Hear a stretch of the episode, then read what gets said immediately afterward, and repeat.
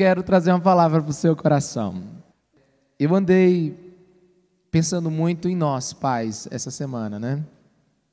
E a mensagem de hoje é: antes de ser pai, seja homem. Ou se que você quiser inverter, seja homem antes de ser pai. Mas eu quero conversar com você sobre ser homem hoje, né? Ser esse homem que vai ser um pai extraordinário. Na verdade, muito mais do que isso.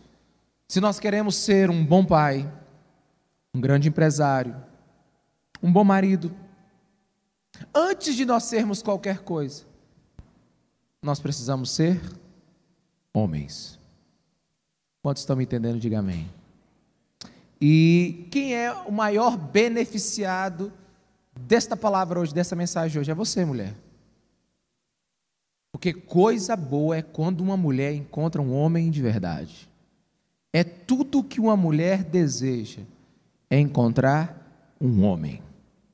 Então, preste atenção e vamos juntos crescer no conhecimento daquilo que Deus quer para nós, homens, para nossa masculinidade. E eu quero começar lendo com você 1 Reis, capítulo 2, versículo 2. 1 Reis, capítulo 2, versículo 2. Na minha versão diz assim: Estou para estou para seguir o caminho de toda a terra. Por isso, seja forte e seja homem. Só os homens comigo. Estou para seguir caminho de toda a terra. Por isso, seja forte e seja homem. Diga assim: seja forte e seja homem. Essa é uma conversa curta, profunda e direta que Davi, na sua velhice, talvez no seu leito de morte, teve com seu filho Salomão. São palavras de um homem velho, bem-sucedido, um rei, que após 40 anos tirou Israel do mapa e tornou ela na maior nação daquele tempo. É uma declaração estritamente realista. Ele chega para o seu filho e diz assim: Vou morrer e eu preciso que você não esqueça algumas coisas, mas a principal delas, seja homem. Tenha coragem e seja homem. Era como se Davi estivesse chegando para Salomão e dissesse assim: preste atenção, menino, eu vou morrer e você vai ser rei. Você vai herdar todas as minhas conquistas tudo aquilo que eu conquistei com suor e sangue, agora vai ser sua responsabilidade. Mas entenda uma coisa: antes de você ser rei, seja homem. E a palavra de Deus diz que Davi tinha muita razão para isso. Porque Atos capítulo 13, versículo 36, fala que Davi serviu a sua geração. Davi foi um dos maiores reis, se não o maior. Então agora nós temos Salomão, prestes a reinar tudo, e Davi ensina para ele: antes de você querer ser qualquer outra coisa, seja homem. Eu acho maravilhoso esse ensino da Bíblia, mas essa não é apenas a, a, única vez que você vai ver um tipo de conversa desse na Bíblia. Ela parece ser uma constante quando o assunto somos nós homens. Se você, por exemplo, ler Deuteronômio 31, a partir do versículo 1 ao versículo 8, você vai encontrar Moisés dizendo as suas últimas palavras durante o seu tempo que estava com o povo, e ele diz: Já tenho 120 anos de idade, não sou capaz de liderá-los. O Senhor me disse: Você não atravessará o Jordão. E no versículo 7 ele diz assim: Então Moisés convocou Josué na presença de todo Israel e diz para ele: Seja forte e corajoso. E no versículo 8 ele diz: Não tenha medo.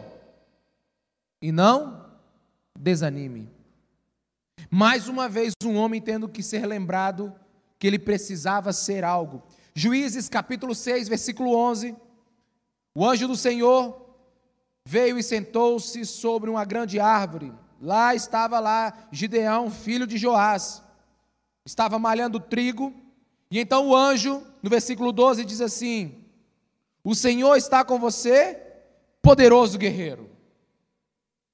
2 Timóteo, capítulo 1, versículo 6. o apóstolo Paulo está tendo uma conversa com, com o seu pupilo, com o jovem pastor Timóteo, e diz o seguinte: Por essa razão, torna a lembrar-lhe que mantenha viva a chama do dom de Deus que está sobre você, mediante a imposição das minhas mãos. Pois Deus não nos deu espírito de covardia, mas de poder, amor e equilíbrio. Portanto, não se envergonhe de testemunhar do Senhor, nem de mim, que sou prisioneiro dele. Mas suporte comigo os sofrimentos pelo Evangelho, segundo o poder de Deus. O que, que esses textos têm a ver? Por que, que eu li somente esses textos e poderia ler pelo menos uns oito ou mais para você? Porque parece que nós, homens, temos que ser lembrados de sermos homens. Parece que alguém precisa nos lembrar que a gente precisa ser forte e corajoso. Você não vai ver nenhuma vez na Bíblia a expressão seja mulher. Mas você vai ver constantemente homens ou Deus falando para homens: seja homem, seja forte. E se você fizer um estudo sobre a masculinidade, você vai descobrir que ela precisa ser afirmada. Nós recebemos a nossa masculinidade de outro homem. Nós somos homens, mas precisamos que outros homens declarem sobre nós a verdade de quem nós somos, ou nos ensine a ser. Quantos estão me entendendo? Diga amém. A masculinidade ela tem que ser intencional. A gente deve obtê-la. A masculinidade é o caminho que nós escolhemos. Ser homem é um grande sacrifício. A masculinidade ela é natural, mas não é espontânea. Dentro de cada homem, ela precisa ser despertada. E isso é interessante porque a, a, a, a forma como Deus nos trata é a forma como nós devemos receber esse tratamento. Ou seja, é comum nós homens não sabermos quando nos tornamos homens. Vou fazer uma pergunta para você. Quando é que você se tornou homem? Com que idade? Que época? É quando começou a trabalhar? É quando saiu com a primeira menina? É quando deu o primeiro beijo? É quando teve que enfrentar o problema? Quando é? Nós às vezes não sabemos quando nos tornamos. Nós nos tornamos tantas coisas e às vezes não nos tornamos os homens que precisamos ser. Deixa eu te falar uma coisa: é comum em várias culturas, ter algo chamado rito de passagem. Quem já ouviu falar? De rito de passagem. Por exemplo, aqui nos nossos, uh, nossos vizinhos, os índios cricatis, né? E os gaviões, existe um rito de passagem. Lá não existe esse negócio de adolescência. Ou você é criança, ou é homem. Ou você é criança, ou você é homem. Né? Hoje a gente tem muito adultocentes, né? Que nunca saíram da infância e nunca entraram na vida adulta. Mas nessas, nessas, nessas tribos, por exemplo, o homem é testado no seu caráter, é testado no seu físico, é testado em todas as áreas para ele então ser tratado como igual. E depois então os mais velhos vêm e declaram sobre ele: a partir de agora você é homem. Inclusive, a partir daí ele pode casar. Existe uma tribo na África chamada os Maasai. Né? Lá em casa é Ricardo Maasai, Leonardo Maasai, Rafael Maasai, Gustavo Maasai. Existe uma tribo chamada Maasai. E é uma tribo de homens muito altos, é um povo muito alto, homens e mulheres muito altos, guerreiros. E um Maasai só pode casar com uma mulher depois que ele mata um leão na lança. Tá bom para você, amigo? Só casa depois que matar o leão. E aí, Lução? Ah, matou quantos? Aí parece que entrou uma regra agora lá que estão proibindo de matar os leões. E aí tem um Maasai agora só se torna homem depois que ele mata um avestruz com a lança. Aí você fala, diminuiu não. Um avestruz rasga um homem no meio com a sua unha. Ou seja, em algumas sociedades, você precisa provar que você é homem se você quiser ser tratado como homem. Você tem que ser testado, né? Por que isso? Isso é importante. Davi está chegando para Salomão e está dizendo assim: amigão, o tempo de PlayStation acabou. O tempo de assistir, ficar assistindo maratona série, acabou, negão.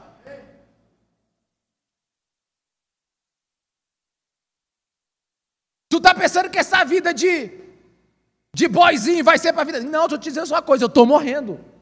E amanhã você vai reinar no meu lugar.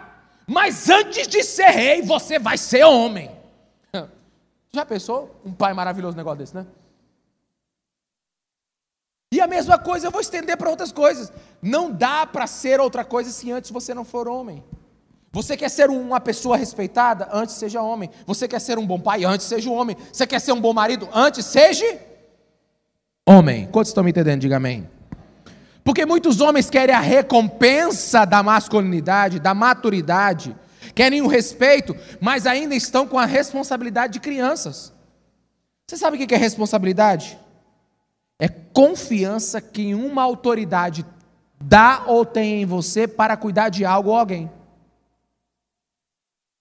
Responsabilidade é a confiança que uma autoridade tem sobre você para você cuidar de algo ou alguém. Então nós temos que ter homens que desejem responsabilidades, mas sejam dignos delas. Por quê? Oh, meus irmãos, fica tranquilo que eu tomei meu gadernal hoje, eu estou tranquilo. Mas deixa eu te falar uma coisa. Tem muito, nasce muito macho. Mas tem, tem macho que não está se tornando homem. Todos meus filhos nasceram macho. Mas só quando eles crescerem eu vou descobrir se eles se tornaram homens. Tem muito macho velho. Você não precisa de nada para ser macho. Agora você precisa de muita coisa para ser um homem. Quantos estão me entendendo? Diga amém. A gente está num mundo cheio de garotos que se barbeiam. A gente precisa entender o que Deus tem para nós. E, e, e, você já perguntou o que Deus pensou quando nos fez homens? O que, que Deus pensou quando a gente fez? Vamos ponderar aqui. O que Deus pensou quando fez o homem? Qual era a intenção de Deus quando ele fez a gente homem? Ou seja, o que é ser homem? Para você descobrir a sua identidade, você tem que descobrir a sua origem. Quantos estão me entendendo? Diga amém. Abra sua Bíblia em Gênesis capítulo 2, a partir do versículo 7. Gênesis capítulo 2, a partir do versículo 7. Olha só, preste atenção, é algo muito interessante. Diz assim a palavra de Deus: E formou o Senhor Deus o homem do pó da terra, e soprou em suas narinas o fôlego de vida, e o homem foi feito alma vivente. E plantou o Senhor Deus um jardim no Éden, do lado oriental, e pôs ali o homem que tinha formado. Você pode ler comigo a última frase aí, e pôs ali o homem que tinha formado. Todos juntos? E pôs ali o homem que tinha formado. Então, deixa eu te dizer uma coisa: o homem não foi feito no jardim. O homem foi colocado no jardim. O homem foi feito nas regiões indomáveis da criação e foi colocado no jardim. Você sabe quem foi feito no jardim? A mulher. Você sabe o que significa Éden? Lugar de deleite, de delícia. É por isso que a mulher foi feita lá, meus irmãos. Mulher é um negócio maravilhoso. Foi a última criação de Deus. Foi o capítulo final da criação. Depois disso, Deus diz: Eu não consigo fazer mais nada melhor. Mas a mulher foi criada onde? No Éden. E o homem? Ninguém sabe. Mas uma coisa você sabe: que o homem não foi criado no lugar que estava perfeito. O homem não foi criado no jardim. O homem não foi criado no conforto. O homem foi criado nas áreas indomáveis da criação. Existe um coração selvagem dentro do homem. É por isso que você que tem filho, ele arranca a cabeça da Barbie. E você que tem filha, ela brinca de mãe com a Barbie. Enquanto a sua filha está fazendo maquiagem na Barbie, o seu filho está dando tiro de baladeira nela. E você está dizendo: esse menino é mal educado. Enquanto a sua filha está pensando que ela é uma princesa, o seu filho está subindo numa árvore, tentando chegar no último galho, ao ponto de cair e quebrar o braço. Aí você diz: esse menino, esse menino não, esse menino é homem. Homem não é feito para ficar dentro de um espaçozinho organizado. O coração do homem não gosta de nada dietético, passivo, domado, de micro-ondas. Agora a gente gosta de rasgar a carne.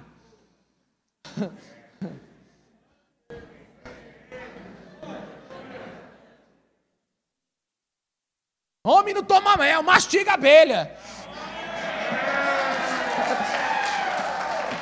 Até parece que vocês são assim, hein? Desconfia porque que eu estou pregando essa mensagem. Sabe? O centro do coração do homem é indomável. E é isso que a gente precisa entender. Há certas perguntas no coração do homem que eles não serão respondidas nas redes sociais. Não vai ser respondido no sofá de casa.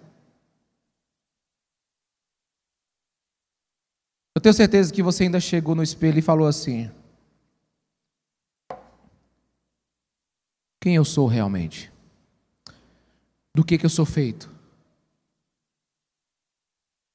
o que, que eu aguento. Todo homem quer isso. Todo homem quer contar uma história de superação. Todo homem quer dizer que venceu.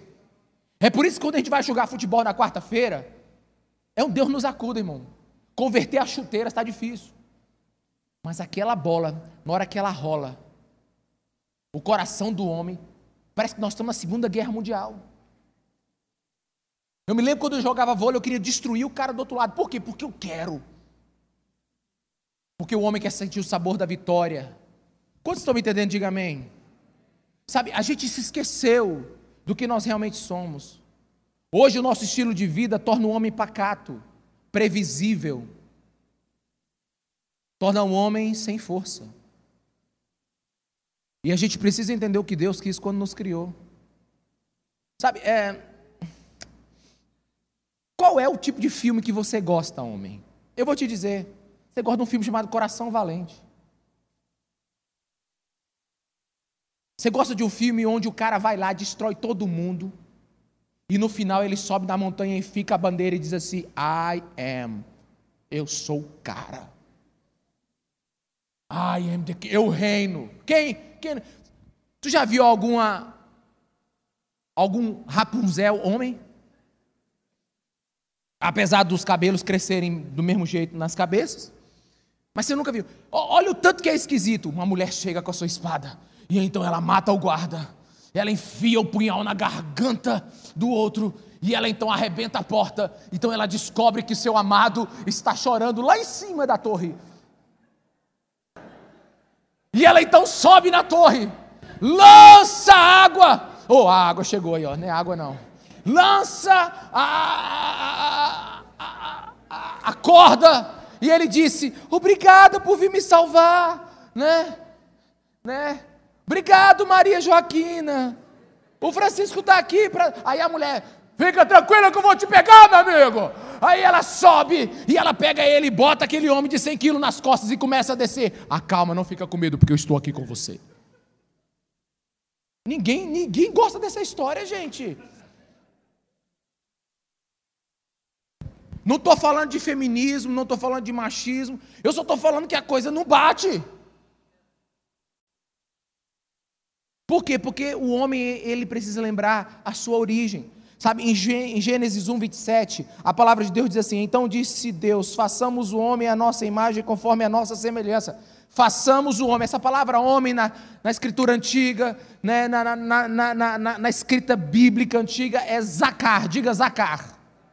Zacar é aquele que se lembra, é aquele que não esquece. Deus, quando nos criou, Ele nos criou para que nós não esquecêssemos de algumas coisas. Irmãos, eu não tenho nada contra cabelos penteados, unhas unhas feitas, barbas bem, bem penteadas.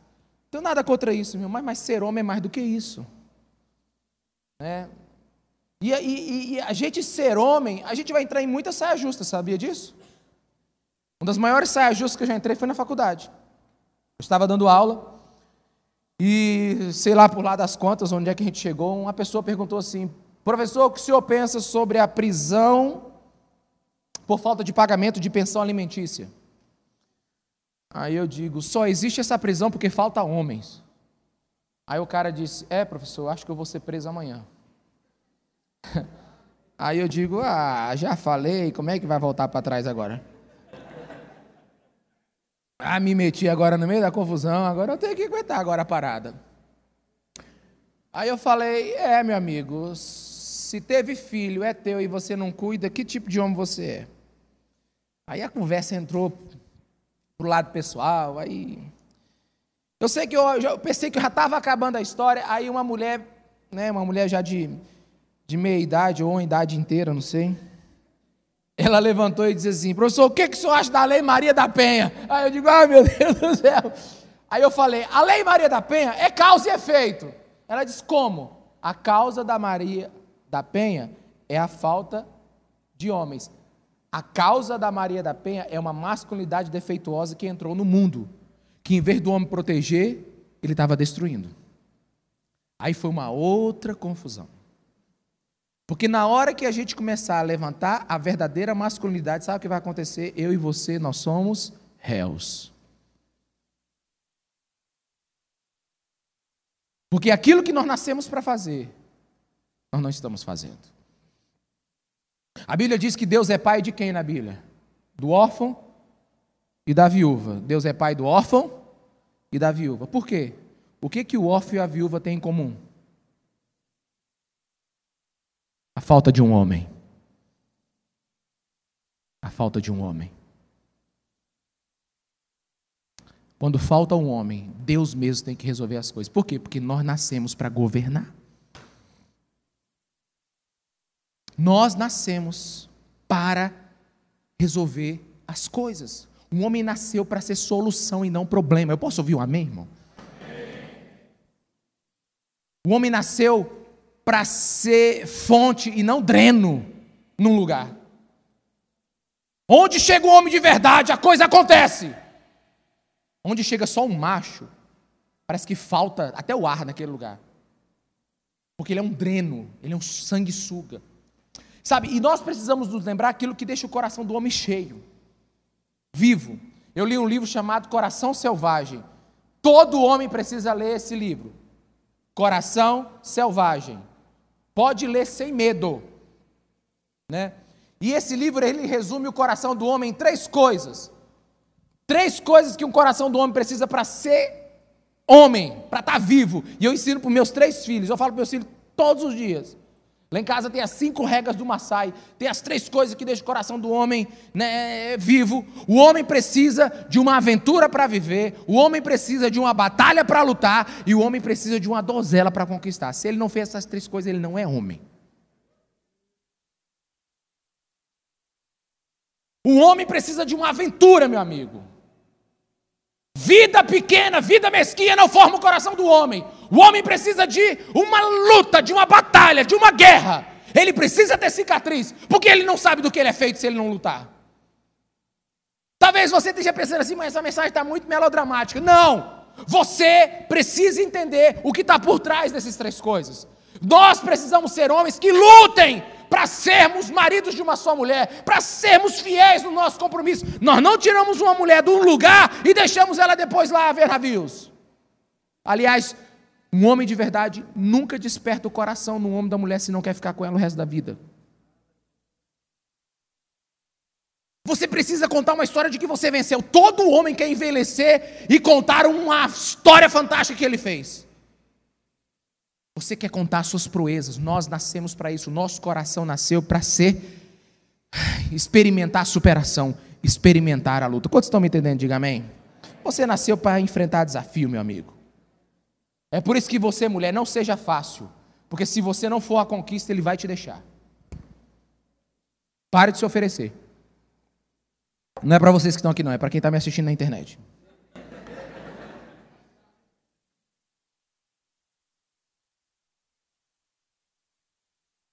Mulher só tem valor se for difícil. Aliás, tudo que presta nessa vida tem que, e tem valor é difícil. Só que você precisa entender, pastor, como é que nós chegamos onde é que nós chegamos? Tu já viu? Uns caras de 17 anos, de 20 anos, estão tudo cansados. Nossa, trabalhei tanto, estudei tanto. Meu irmão nem chegou nem na metade da vida. Rapaz, até os 40 anos você não precisa dormir nem 5 horas por dia. Depois dos 40 você se cuida, meu amigo. Mas menino que vem chegar com 25 anos e me dizer assim: Nossa, trabalhei a semana toda, 44 horas a semana. Que conversa, rapaz? Nessa idade aí a gente nem dorme, a gente nem come. Se você quer construir alguma coisa nessa vida, trabalhe, meu amigo, trabalhe muito antes dos 40. Depois dos 40 a gente descansa. Agora não, é, é, é um monte. E, e, nós, homens, nós pais, né? Acabamos cuidando do nosso filho. Oh, mas o bichinho não pode sofrer tanto. Meu amigo, se não sofrer, não vai se tornar. Quem não está na pressão. Eu já ia dizer outra coisa aqui, mas não posso. Ainda não são 21 horas da noite. Mas a gente tem que aprender onde é que nós erramos. Irmãos, todo declínio, todo bloqueio, todo distúrbio, todo desajuste, todo trauma tem uma data. E o homem teve uma data, presta atenção. Onde é que foi o grande tombo da masculinidade? Onde é que a gente caiu para valer? A gente caiu para valer lá em Gênesis 3. A Bíblia diz, bota aí 1 Timóteo 2,14 primeiro. Quero te mostrar uma coisa. Deixa eu livrar aqui né, a culpa das mulheres. Todo mundo diz que foi a Eva que comeu, o problema foi a Eva. Se não fosse a Eva, a gente não tinha entrado nessa. Olha só. Adão não foi enganado, mas sim a mulher. Diga comigo, Adão sabia do, de tudo que estava acontecendo. A mulher foi enganada. Olha que coisa interessante. A Bíblia está dizendo que Adão foi enganado e a mulher, oh, Adão é culpado e a mulher foi enganada. Agora, leia comigo aqui a queda da masculinidade para você entender o que, que o apóstolo Paulo está dizendo. Ele está dizendo o seguinte, ó, Gênesis 3,6. Imagina essa cena, irmãos. Quando a mulher viu que a árvore parecia agradável ao paladar, era atraente aos olhos e, além disso, desejável para dela se obter discernimento, tomou do seu fruto. Tomou do fruto da árvore, comeu e deu ao seu marido que comeu também. Olha aqui para mim, bora ensaiar aqui. Tomou do fruto, comeu e deu ao seu marido. Ok? Tomou do fruto, comeu e deu ao seu marido. Significa o que isso? Que Adão estava do lado de Eva o tempo todo. A serpente chegou, fez a graça, tentou a mulher, enganou a mulher, a mulher comeu do fruto e deu para Adão e ele comeu também. Significa o quê? Que Adão ficou olhando tudo aquilo ali acontecer e não fez nada. O homem que precisava cuidar do jardim não fez nada. O homem que precisava defender a sua mulher não fez nada. A mulher foi enganada, mas o homem não. Quando ele tinha que tomar conta da situação, ele não fez nada. Adão perdeu pela inércia. Ficou calado sem qualquer reação. Adão e muitos homens da história estavam fisicamente presentes, mas espiritualmente ausentes. Adão, como muitos homens, estavam no lugar, mas não faziam questão de mudar o lugar ou proteger o lugar. Eu quero que os homens repitam comigo: a tragédia aguarda aqueles que se calam. Um homem passivo, ele nem precisa de ter problema na sociedade, ele já é o problema. Quantos estão me entendendo? Diga amém. Porra, agora que eu vou apertar o negócio. Presta atenção. O homem erra. Jesus, né? É o segundo Adão. Você entende isso? O pecado é de quem na Bíblia? É de Eva ou o pecado é de Adão? O pecado é de Adão. Mas quem comeu primeiro? Foi Eva. E por que, que o pecado é de Adão? Porque quem é o líder recebe a conta, meu amigo. Quem é o responsável recebe a conta.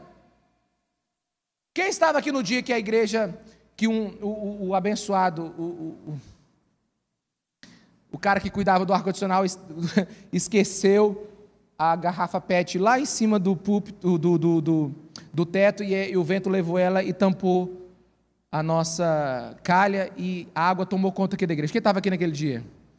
Você lembra o que eu falei? Gente, nos desculpe pelo nosso erro. Tivemos algum problema aqui que nós não prevemos e nós teremos que acabar o culto. Acabei o culto no meio da mensagem. A culpa foi minha?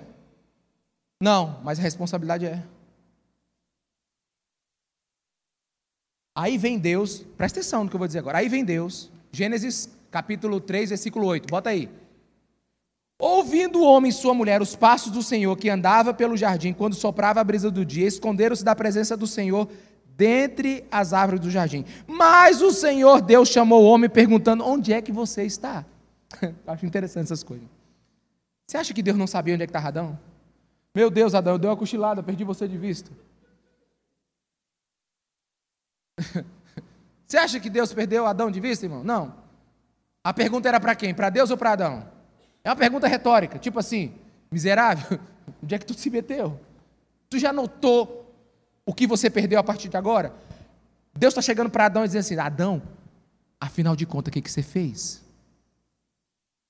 Você acaba de perder o seu jardim, acaba de perder tudo, e você está aí escondido no meio do mato? Adão, você não percebeu que você perdeu a maior batalha da sua vida? Cadê você? Quantos estão me entendendo? Diga amém. Você já notou nos filmes que a primeira pessoa que morre num filme é o lesado? Não, tu já percebeu? É, é o cara que, né? Toma em guerra, pai morre. Não, rapaz. O primeiro que morre é o abestado do filme, aquele que não sabe que nada está acontecendo. O que está acontecendo? O que está acontecendo? Pá, leva bala. Né? Aquele que abre a porta sem pensar. O primeiro que morre é aquele. Não, não tem aquele cara que é todo preparado, que ele percebe que está tendo um incêndio do outro lado da porta, não pega na porta e faz aquele negócio todo. Vamos por ali, vamos por aqui. O louco não. Sabe? O, o leseiro, ele, diz, não sabe, ele não sabe o que está acontecendo. Ele abre a porta e morre.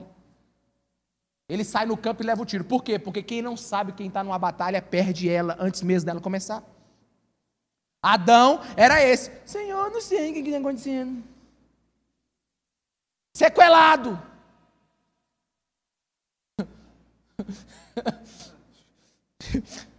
Traz o Rivotril aí, bebê. Né? Aí o Adão, escondido. Aí o que, que o Adão faz? Presta atenção, irmão. Nós estamos contando a história aqui da queda do homem. Aí ele ouve os passos no jardim, Gênesis 3, aí depois você lê o versículo 10 ao versículo 12. Aí ele vai dizer o seguinte: Deus, é o seguinte. Nós só estamos nessa situação por causa da mulher. E tem mais: é a mulher que o Senhor deu. O caba erra, não assume a culpa, diz que a culpa é da mulher. Não, ele diz que a culpa é do Senhor que me deu ela, porque se o Senhor não tivesse me dado dela, nada disso tinha acontecido. Esse homem, ele é tão frouxo, ele é tão caído, ele perde tanto a imagem de quem Deus é, que a primeira vez que ele abre a boca depois do erro é para culpar outra pessoa. Já percebeu isso? Quando eu converso muito com um homem que 70% dos erros da vida dele é culpa dos outros, eu já começo a ficar com o pé atrás. Sabe, é, é o medroso que se esconde. Né? É, é, é Adão finalmente, quando abre a boca, é para injustamente culpar o outro. Irmãos, presta atenção: a humanidade foi amaldiçoada porque o primeiro homem não aceitou as responsabilidades que Deus deu para ele. Quantos estão me entendendo? Diga amém. A Bíblia diz que em Gênesis 1, 27 nós fomos feitos à imagem e semelhança de Deus. A primeira verdade absoluta sobre nós homens é que nós podemos funcionar como Deus. Não sendo Deus, mas trazendo ordem como Deus trouxe, mantendo a ordem como Deus mantém, representando bem o nosso Pai como filhos homens nessa terra. Quantos estão me entendendo? Diga amém, irmãos. A tua vez vai chegar, mulher. Ainda vou falar só sobre, sobre feminilidade. Tu conhece aquele filme Valente? Quem, quem, quantas mulheres já assistiram o filme Valente? Isso aqui é uma perversão, aquele filme, irmão. Uma mulher que sobe no cavalo, não obedece pai, não obedece mãe, manda flecha para todo mundo, mata todo mundo. Aquilo não é mulher, é um homem. Epa, vamos lá e vence tudo.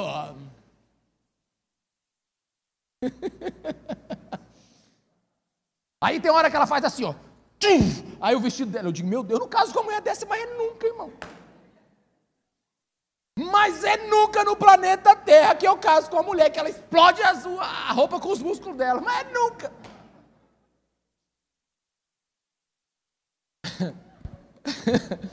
é, Traz o Rivotril.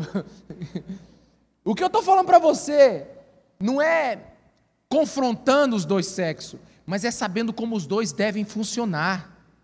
A Bíblia diz que o homem veio primeiro, a mulher veio depois. Irmão, até essa ordem tem que ter uma lógica. Deus sabia que a gente ia perguntar isso. Presta atenção. O que vem primeiro? O alicerce ou os móveis da casa? O que vem primeiro, a estabilidade ou a beleza? A Bíblia diz que a mulher sábia edifica a casa. Diga, a mulher sábia edifica a casa. Mas disse, quem traz o material é o homem. O homem é que traz estabilidade na casa, meus irmãos. É responsabilidade do homem manter a sua casa em ordem.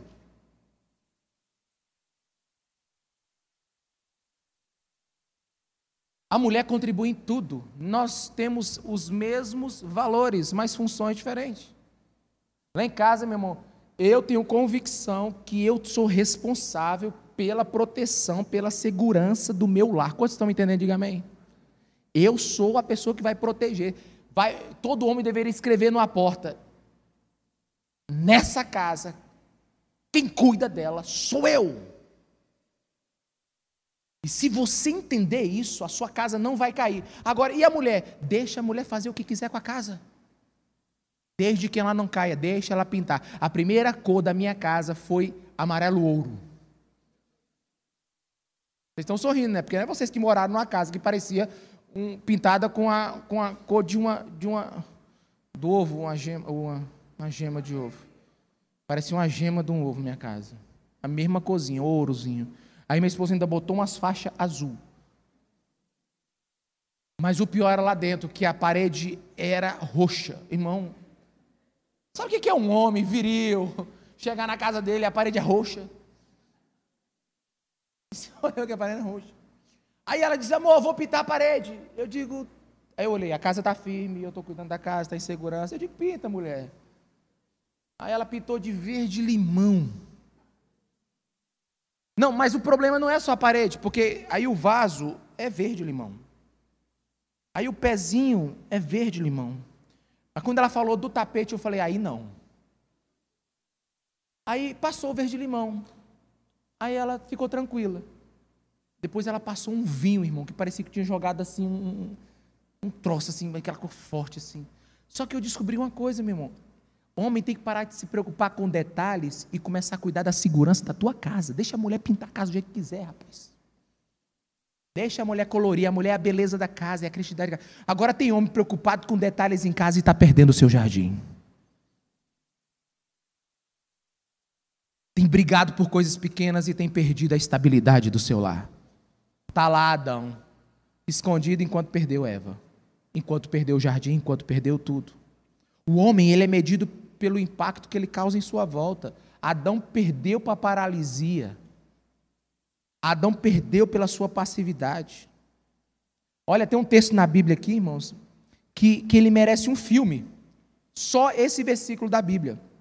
Josué 24, 15, que diz assim: Se, porém, não lhes agrada servir ao Senhor, escolham hoje a quem irão servir se os deuses que os seus antepassados serviram além do Eufrates, ou os deuses dos amorreus em cuja terra vocês estão vivendo, mas eu e minha família serviremos ao Senhor. Olha para mim aqui agora, eu vou te dizer o que esse texto representa.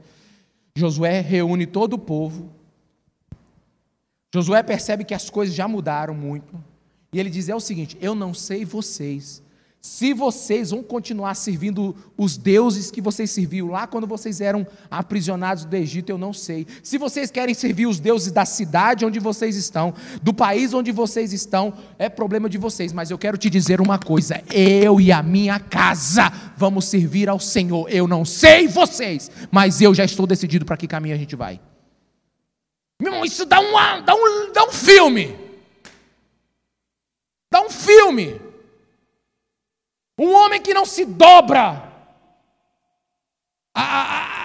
às modinhas da sociedade. Um homem que não se dobra a conceitos novos psicológicos, fisiológicos, ou até mesmo legais, até mesmo lei. Até 2015, adultério era crime no Brasil. 2005, perdão. Até 2005, adultério era crime no Brasil. A palavra adultério vem do original latim ficar com aquilo que não é seu, tomar aquilo que não é seu. Aí a lei percebeu que a sociedade mudou tanto que para que fazer um crime daquilo que todo mundo já faz? Gente, é o seguinte: se adultério for crime, nós vamos prender todo mundo. Todo mundo vai ter que ter uma ação penal contra ele. Não, vamos mudar. E então a lei foi revogada. Eu imagino Josué dizendo, eu não sei vocês, a lei foi revogada, ela não é mais crime, mas eu vou continuar obedecendo, porque eu tenho um Deus em quem eu temo. Isso é um homem, isso é um homem que mantém as coisas em ordem. Isso é um homem que não parou pela não, não foi não foi foi tomado pela paralisia. Irmãos, de 20 casais que eu converso, de 100 casais que eu converso, 80% a mulher fala mais.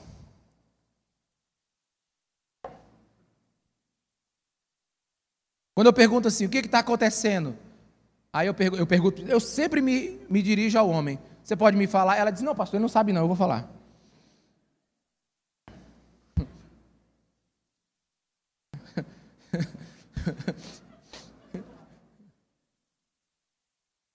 né? Eu pergunto assim: como é que vocês se conheceram? Aí ela diz assim: conta a tua. Eu não, eu conto logo, pastor, porque ele demora. Ou porque ele não sabe falar. Né? Uma vez eu conversei assim, eu cheguei por, propositalmente, eu sabia que a mulher era muito extrovertida e muito comunicativa. Eu estava achando que aquele era até o problema no casamento. Acho que não dava tempo nem para ele respirar. Aí eu falei para ele assim: me conta qual é o problema. Ela disse: Não, pastor, ele não sabe de nada, quem sabe sou eu. Aí ela falou, falou, falou, falou, falou. Aí você descobre quando a mulher já está satisfeita, quando começa a sair uma espuminha pelo canto da boca assim, ela já falou muito. Aí ela falou, falou, falou, falou. Aí ela já estava se cansando. Quando ela estava quase cansada, aí eu falei assim: Eu posso ouvir o teu marido agora? Ele disse: Pastor, não tenho nada para falar, já falou tudo. Aí você fala assim: Isso é um problema endêmico? É. Você sabe quando falta um homem, a mulher tem que entrar em cena, gente. Você sabe qual é o maior desejo de uma mulher? Qual é o maior desejo de uma mulher? É encontrar um homem de verdade, amigo. Uma vez, eu tenho que ter cuidado, minha esposa me deu uma, uma chamada aqui no segundo culto, e disse, amor, o povo já está sabendo de quem você está falando. Diminui assim as, as características. Tem os policiais aqui da igreja, os, os agentes secretos que ficam descobrindo. Né? Aí eu, mas teve uma mulher, dona, é, diretora de uma grande empresa, nós nos tornamos amigos, ela descobriu que eu era pastor. E sei lá, a confiança veio e ela falou assim: Eu preciso conversar com você, pastor. Eu trabalhava para ela, ela preciso conversar com você. Aí ela disse assim: Eu estou cansada. E ela estava falando sinceramente. Aí ela falou assim: Qual é o meu problema? Aí eu, meu Deus do céu. Aí eu falei. O problema da senhora é que a senhora quer ser um homem. Ela disse: O quê? Aí ela tinha uma vozona grave, ela era grandona, ela nem, nem usava maquiagem, nem, acho, acho que nem penteava o cabelo, a mulher era desse tamanho. Aí ela chegou para mim e disse: O quê? Eu disse: Eu dei uma recuada de dois metros. Eu falei: Vou, vou apanhar aqui, bicho. Eu digo: Senhora, é porque a senhora quer ser homem. Ela disse: Como assim? Eu digo: Olha, eu já vi a senhora conversando com seu marido. A senhora toca o terror. Manda tudo. Ah, assumiu toda a responsabilidade da casa. Trabalha 10 horas por dia, 12 horas por dia. Não se cuida. A senhora não sorri. Não é alegre. Não traz leveza para o ambiente. É uma mulher reclamona. Não é uma mulher que está brilhando a senhora é indiscreta por causa da sua forma dura de falar. Ela disse, mas é porque o meu marido. Eu digo, calma, eu só estou conversando com a senhora. Ela disse, não, eu não estou querendo. E depois que eu falei para ela assim: olha, enquanto a senhora quiser ser o homem da casa, a senhora não vai ser feliz. Aí ela começou a chorar. Mas eu imagino eu tendo uma conversa com esse homem. Eu acho que ele choraria porque ele não consegue ser o homem da casa. Irmãos, quando uma mulher quer ser homem ou um homem se torna afeminado, não é. Vamos sair desse discursinho bobo aí. Isso é um desajuste da queda do homem. Nós perdemos os nossos papéis. Nós perdemos os nossos papéis. Não é incomum que eu vou dizer agora aqui. Surge um problema na sua casa, os meninos estão tocando o terror, quebrando tudo. A mulher fala, vai lá cuidar deles. Não, vai tu, mulher, a responsabilidade é tua. O homem está sentado passando aqueles 286 canais que tem na TV. Ele não assiste nenhum, mas ele tem que passar. Quando surge uma coisa, nós, nós perdemos a essência da responsabilidade. Quantos estão me entendendo? Diga amém. O silêncio do Adão, o silêncio do Adão permitiu que ele perdesse o seu jardim. E nós precisamos discernir qual tipo de homens que nós queremos ser. Preste atenção aqui. Adão perdeu no paraíso. Jesus venceu no deserto. Adão, com medo de assumir responsabilidade, se manteve vivo. Jesus, assumindo toda a sua responsabilidade, decidiu lutar e morrer. Nós precisamos compreender qual é a essência da masculinidade. Nós precisamos virar o jogo, nós precisamos de um, de um retorno à nossa masculinidade. Não estou dizendo que a gente está no caminho errado completamente. Que nota que você está tirando nessa mensagem? Eu tirei pelo menos uma nota 5 depois da recuperação. Mas graças a Deus eu fiz um acordo com Deus que 20 pontos está passando no final do ano. Então a gente tem quatro provas, a gente consegue chegar lá. Ninguém sai incólume. Ninguém sai sem ser machucado por uma mensagem dessa. Porque o mundo realmente quis nos parar. E sabe, mulheres, eu respeito demais vocês, mas como hoje a mensagem é para os homens, eles precisam entender as responsabilidades que ele tem. Eu sei que vocês estão trabalhando para manter as coisas em ordem. Mas no dia que os homens se levantarem de verdade, essa tarefa vai ficar muito mais fácil. Quantos estão me entendendo? Diga amém. Pai, pastor, qual é a notícia boa? Se eu tenho alguma notícia boa para essa mensagem, tenho. A notícia boa eu tenho. A notícia boa é que na escuridão, uma vela ilumina uma rua inteira. Vou dizer isso de outra maneira. Em terra de cego, quem tem olho é rei. Numa sociedade que está faltando homens fortes, se você se levantar para viver uma masculinidade bíblica correta, você vai governar.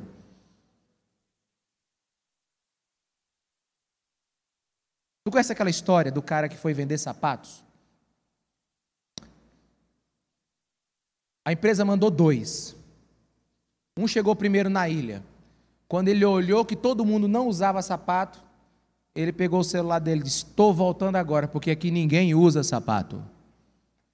O segundo chegou depois. Quando ele chega, ele liga para a firma: mande mais quatro navios, porque aqui ninguém usa sapato todo mundo aqui vai comprar os sapatos.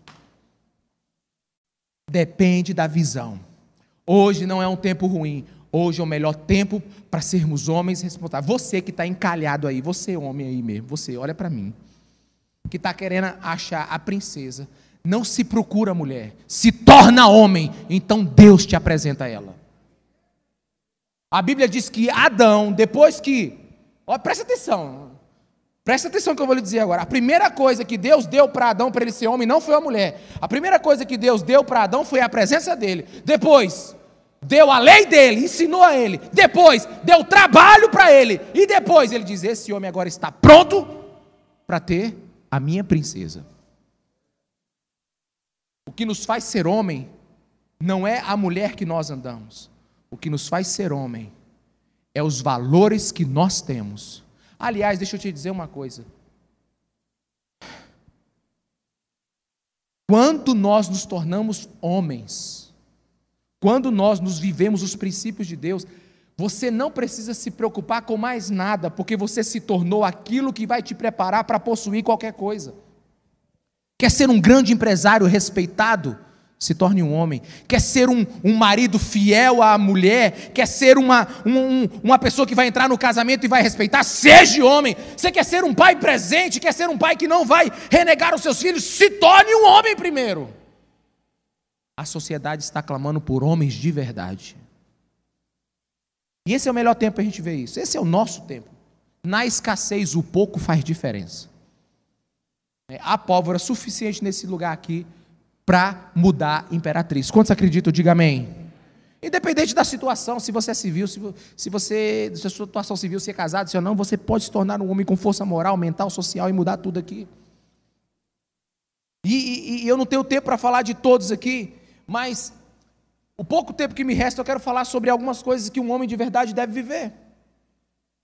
Esse resgate da masculinidade. Por exemplo, um homem de verdade decide liderar sua família.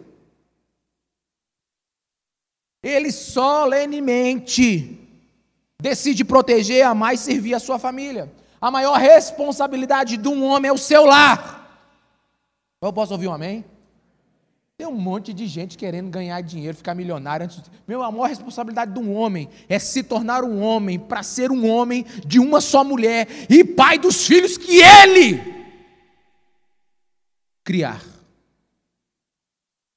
Essa é a maior responsabilidade, meus irmãos.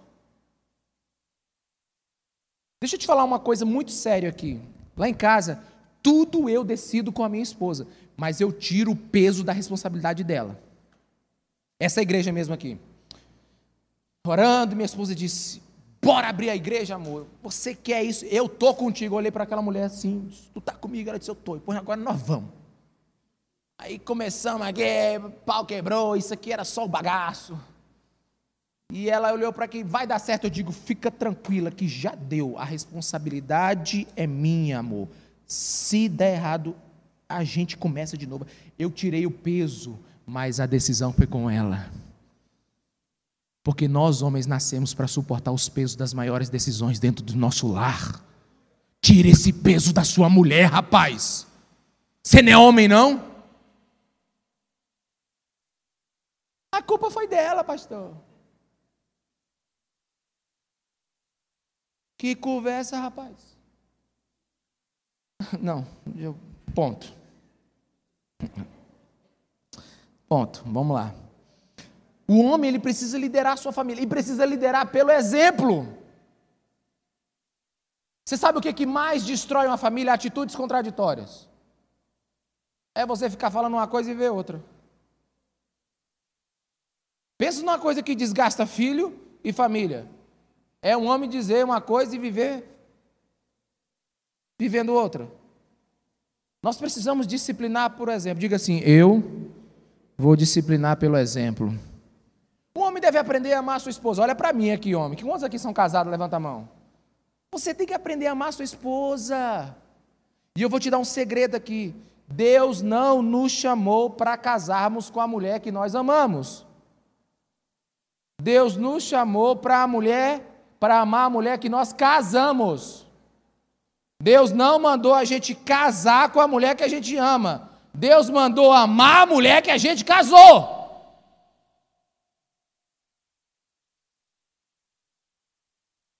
Você quer saber se você casou certo?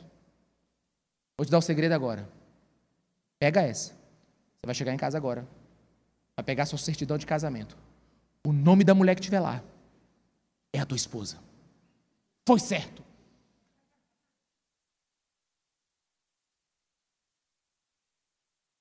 Porque você não casou em, em coma, infeliz.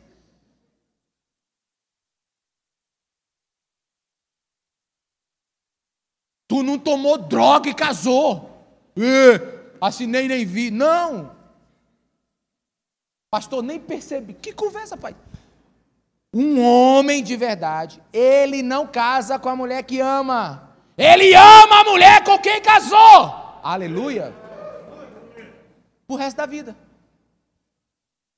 Olha, gente, quando eu faço um pré-nupcial, eu toco o terror para não casar. Não casa não, filho, não casa não. Casar dá trabalho demais. Faz isso não. Tu vai acabar com a tua vida, bicho. Fica solteiro. Pastor, o que você está dizendo? Porque depois que tu casar, rapaz, tu vai ser homem. Por isso, antes de casar, se torne homem. Sabe, o amor por nossas esposas precisa ser maior do que o amor por nossos filhos.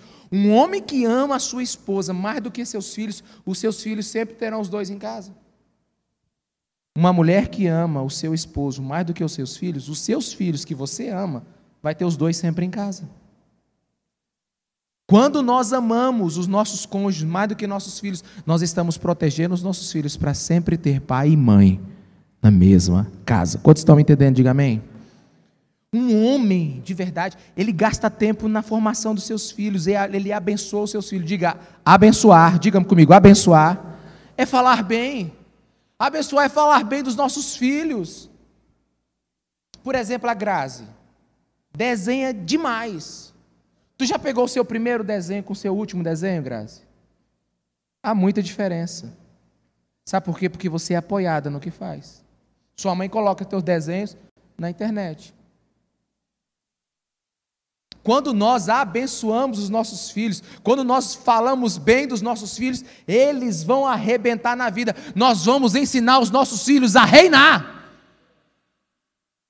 Nós vamos ensinar o caminho do sucesso para os nossos filhos, quando nós abençoamos ele. O menino vai chutar a primeira bola e ele chuta todo errado, você grite gol em nome de Jesus Cristo de Nazaré. Grite gol, porque ninguém nasce sabendo. Mas na medida que você abençoar o seu filho, ele vai ganhando confiança. Principalmente se você for o pai que olha nos olhos dele e diz assim: Meu filho, você é o cara. Jesus obedeceu, irmão, fez tudo correto, mas foi a voz de Deus dizendo assim: Tu és o meu filho amado, em quem eu tanto, tanto prazer. É mais ou menos assim, deixa eu trazer numa versão é, é, é, é Damasceno, atualizada. Meu amigo, tu destrói, cara. Eu tô contigo até na morte. Meu filho, eu tenho orgulho de você. Você arrebenta. A voz do pai dá potência para a vida do filho. Nós precisamos ser pais que abençoam os nossos filhos e ponto final. E, e, e Malaquias né, 4,6, que eu acho que é o último é, é, versículo do Velho Testamento, que o coração dos pais se converter, converterão aos corações dos filhos, e o coração dos filhos se converterão aos corações dos pais. O melhor discipulado que existe de um pai para filho é o discipulado do coração no coração. Eu, eu quero ler para você aqui a carta ou o diário de um pai e de um filho. O pai era um embaixador da Grã-Bretanha. O filho era Brooks Adams. Os dois morreram e encontraram o diário dos dois. No diário do filho está escrito assim: Brooks Adams, filho de um embaixador na Grã-Bretanha. Fui pescar com meu pai. E foi o dia mais glorioso da minha vida. Aí vem o diário do pai. Fui pescar com meu filho e desperdicei todo o meu dia. Que pai é esse? Que pai é esse? Ele é o embaixador da Grã-Bretanha. Mas ele perdeu a coisa mais importante da vida dele, que foi o seu jardim, a sua família. Eu encontrei um homem, e estou terminando agora, essa semana. Ele começou a me contar sobre todas as vitórias dele. E assim, meus irmãos, deixa eu falar uma coisa para vocês. Quando você procura um pastor,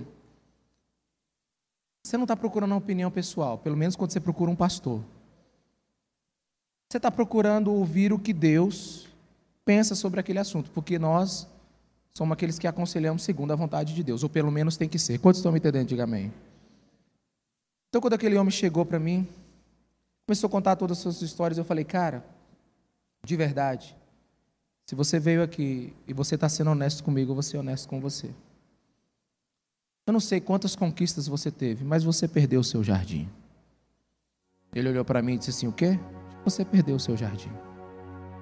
Do jeito que Adão perdeu o jardim dele, você perdeu o seu. Não importa o carro que você tem, não importa a, o tamanho da sua empresa, a sua conta bancária, você perdeu o seu jardim. E eu digo: olha, você pode até me achar orgulhoso, mas deixa eu te contar uma coisa. Eu não sou nada perfeito, não sou nada bom. Mas com a graça do Senhor Jesus Cristo, saio de manhã da minha casa e não são raras vezes que eu falo isso para mim mesmo, viu? Porque eu preciso ouvir isso de mim mesmo.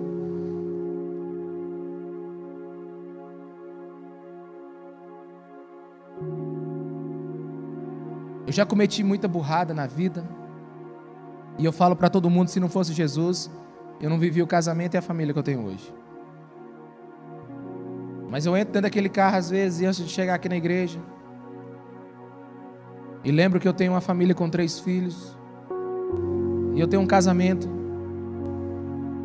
que eu luto com todas as minhas forças para honrar. E quando eu lembro que eu termino o dia sem estragar tudo, de verdade, meus irmãos, eu bato no meu peito. Para alguns pode achar que é orgulho, eu digo assim, mas você é o cara. Você não perdeu o seu jardim.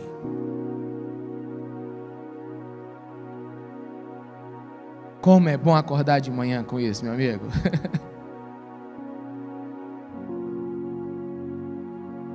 e eu sei que muitos perderam o jardim. Mas é possível retornar. É possível recomeçar. Um homem de verdade, ele, ele, ele se reconcilia com o seu passado. Ei, ele reconcilia-se com o seu passado. Ele se arrepende dos seus erros. Ele acredita no poder do sangue de Jesus.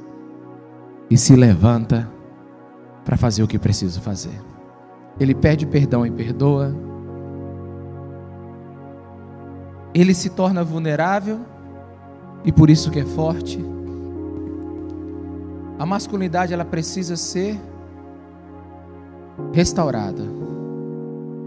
E um homem de verdade ele precisa aprender a fazer isso. Os outros sete ou oito tópicos, que nós só falamos três,